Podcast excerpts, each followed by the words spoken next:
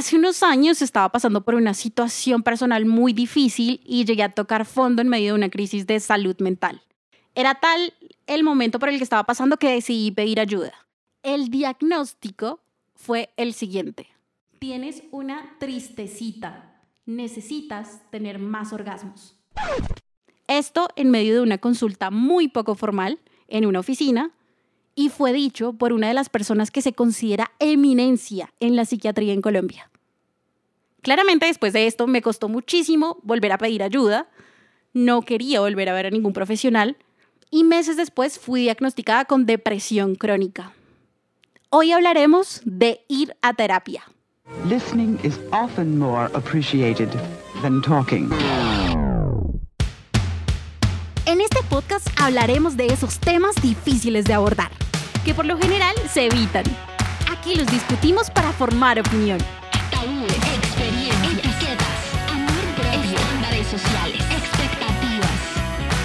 Este es un podcast de crecimiento personal. Incomodar para acomodar.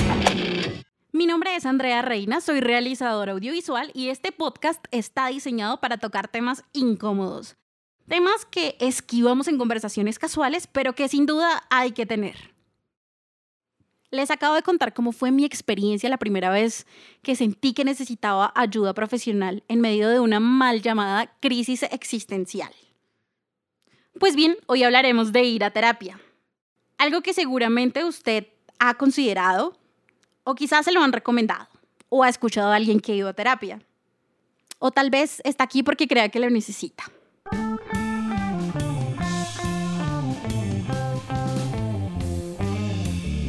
Pero, ¿qué es ir a terapia? Es un proceso de acompañamiento de la mano de un profesional. Puede ser un psiquiatra o puede ser un psicólogo. No debería ser este el punto, pero usualmente una persona busca ir a terapia porque está atravesando por una situación emocional difícil de atravesar o porque está padeciendo algún tipo de trastorno mental que le está afectando su calidad de vida. En la terapia, el profesional hace una evaluación y determina un diagnóstico para así determinar cuál es el mejor tratamiento. La terapia puede prevenir recaídas, puede mejorar significativamente la calidad de vida y muchas veces puede ayudar a prevenir el suicidio.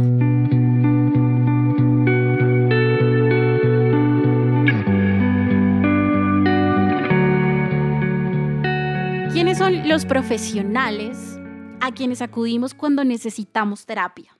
Están los psiquiatras, que son médicos especializados en trastornos y afecciones mentales, que están en la capacidad de evaluar al paciente de manera fisiológica y muchas veces pueden emitir un tratamiento farmacológico.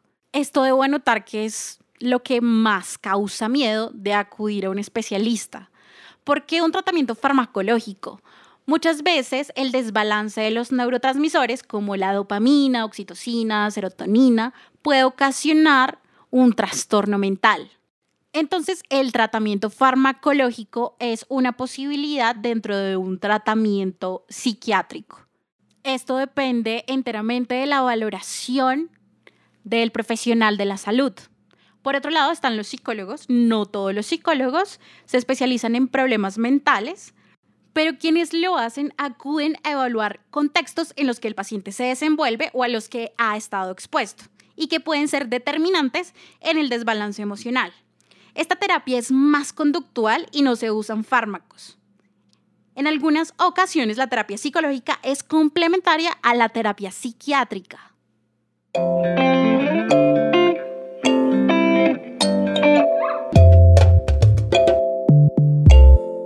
Ahora bien, ¿por qué ir a terapia? Seamos honestos. Pocas veces somos lo suficientemente honestos para contar cómo nos va con el nuevo terapeuta o pedir consejos para buscar un profesional. De hecho, hace poco un amigo publicó una historia en redes contando que hace un año estaba yendo a terapia y que estaba muy orgulloso del mismo por haber dado ese paso. Un par de horas después, tuvo que publicar una nueva historia explicando que estaba bien y que no estaba loco. Sí, todavía hay que explicar que ir a terapia no es sinónimo de estar loco. De hecho, hablar de estar loco es algo bastante discutible. Usualmente es un tema generacional, pues la generación de mis padres, por ejemplo, hacia atrás, muchas veces cataloga la asistencia psicológica para personas locas o dementes. Y rechazan tajantemente la idea de recibir terapia o que alguien de su familia lo haga. Incluso cuando sucede, cuando en un entorno familiar ocurre, la gente usualmente lo esconde como si fuera el peor de sus secretos socialmente nos han enseñado a tapar nuestras emociones, a esconderlas, lo cual siento yo que es devastador. Es como crear una bomba de tiempo.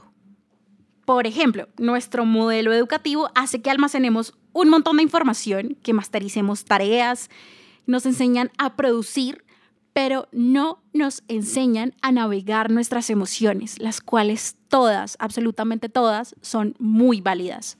Pero no nos enseñan a navegar nuestras emociones, las cuales todas son válidas. Incluso catalogan algunas emociones como negativas, como la ira, la tristeza, la rabia. Ninguna emoción es mala, todas son necesarias y todas hacen parte de esta experiencia humana cuando las emociones se reprimen por tiempos prolongados, el problema se hace insostenible.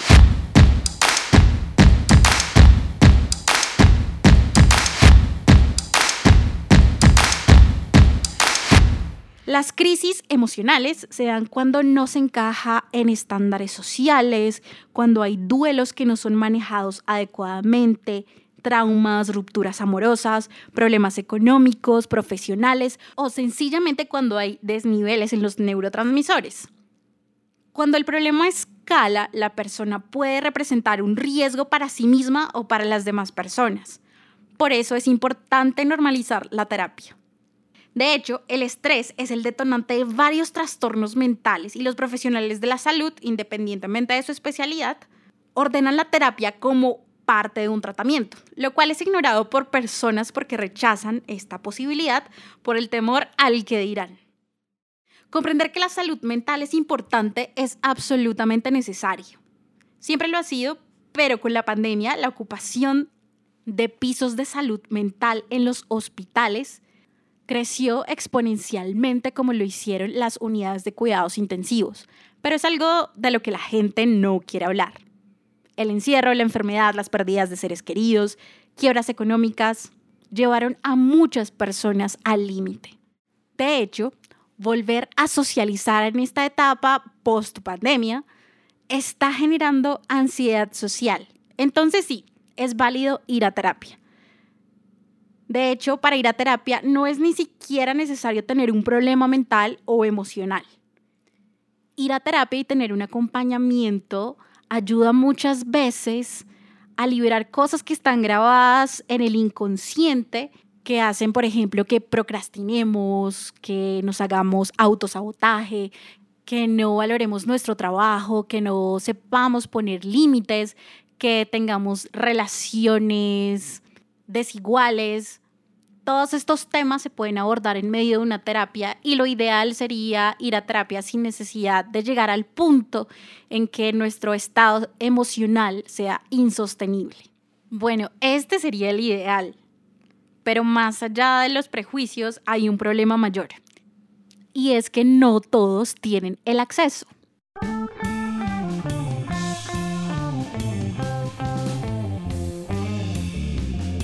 Accediendo a terapia. Nuestro sistema de salud no es del todo eficiente cuando hablamos de salud mental. Las EPS sí brindan acceso, sin embargo, los terapeutas disponibles atienden a tantos pacientes que es difícil que se acuerden de ti a la siguiente sesión. Los tiempos son muy limitados y aunque esto depende del profesional, no siempre ahondan mucho en el problema.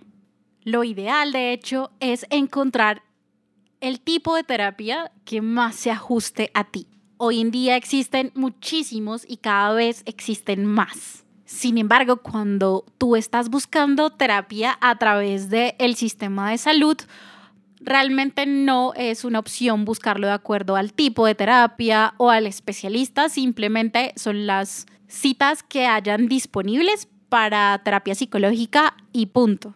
Hagamos un ejemplo. Un terapeuta que sea especializado en reparenting o rematernar, un tipo de terapia que se encarga de abordar los vacíos que nuestros padres dejaron en el proceso de crianza y que ahora se pueden asumir, puede costar alrededor de 150 mil pesos colombianos cada sesión, cada hora. Para un avance efectivo se sugiere que esta terapia se haga de manera semanal, lo que se traduce en 600 mil pesos mensuales. Quien pueda hacer esta inversión está perfecto, pero la realidad es que no es una opción para quienes apenas si pueden cubrir sus necesidades básicas, es decir, la mayoría de los colombianos. La realidad es que la terapia no es una prioridad y bajo estos términos resulta muy desmotivante. Sin embargo, hay fundaciones que ofrecen terapia a bajo costo y pueden ser más asequibles para alguien que quiera explorar esta idea y aún no tenga los recursos o no se sienta seguro de hacer esta inversión. Para que usted no le pase lo que a mí me pasó con el psiquiatra aquel, pida una consulta formal. Lo correcto es que si usted siente que es un peligro para usted mismo o para los demás, acuda a urgencias de salud mental. Si este no es su caso, pero usted siente que requiere ayuda, establezca una red de apoyo, las personas más cercanas que puedan comprender su situación y seguramente lo podrán apoyar mientras encuentra un buen terapeuta. Si usted busca apoyo en un proceso menos complejo, tómese el tiempo de investigar los tipos de terapias que existen y cuál puede ser más beneficioso para usted. Existen demasiadas, existe terapia del niño interno, rematernar, terapia conductual, cognitiva, psicoanálisis. Las opciones hoy en día son demasiadas. Investigue a los terapeutas, su trayectoria, busque varias alternativas. También existen herramientas que pueden ayudar si usted está en un proceso de exploración, de crecimiento personal, como lo son los famosos coaches.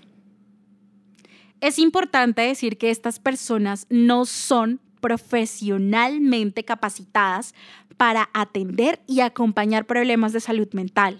Sin embargo, pueden tener herramientas interesantes, pero todo depende de su necesidad y qué tan complejo es su problema. Cierro haciendo una invitación y es que exploremos la terapia como una alternativa de crecimiento personal y claramente a que le prestemos atención a la salud mental.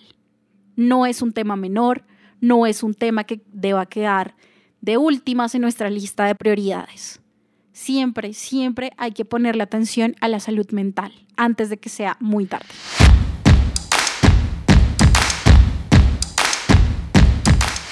Gracias, gracias por su tiempo, por acompañarme hoy, por tomarse estos minutos de charla. Espero que hayan aprendido mucho y nos vemos en la próxima.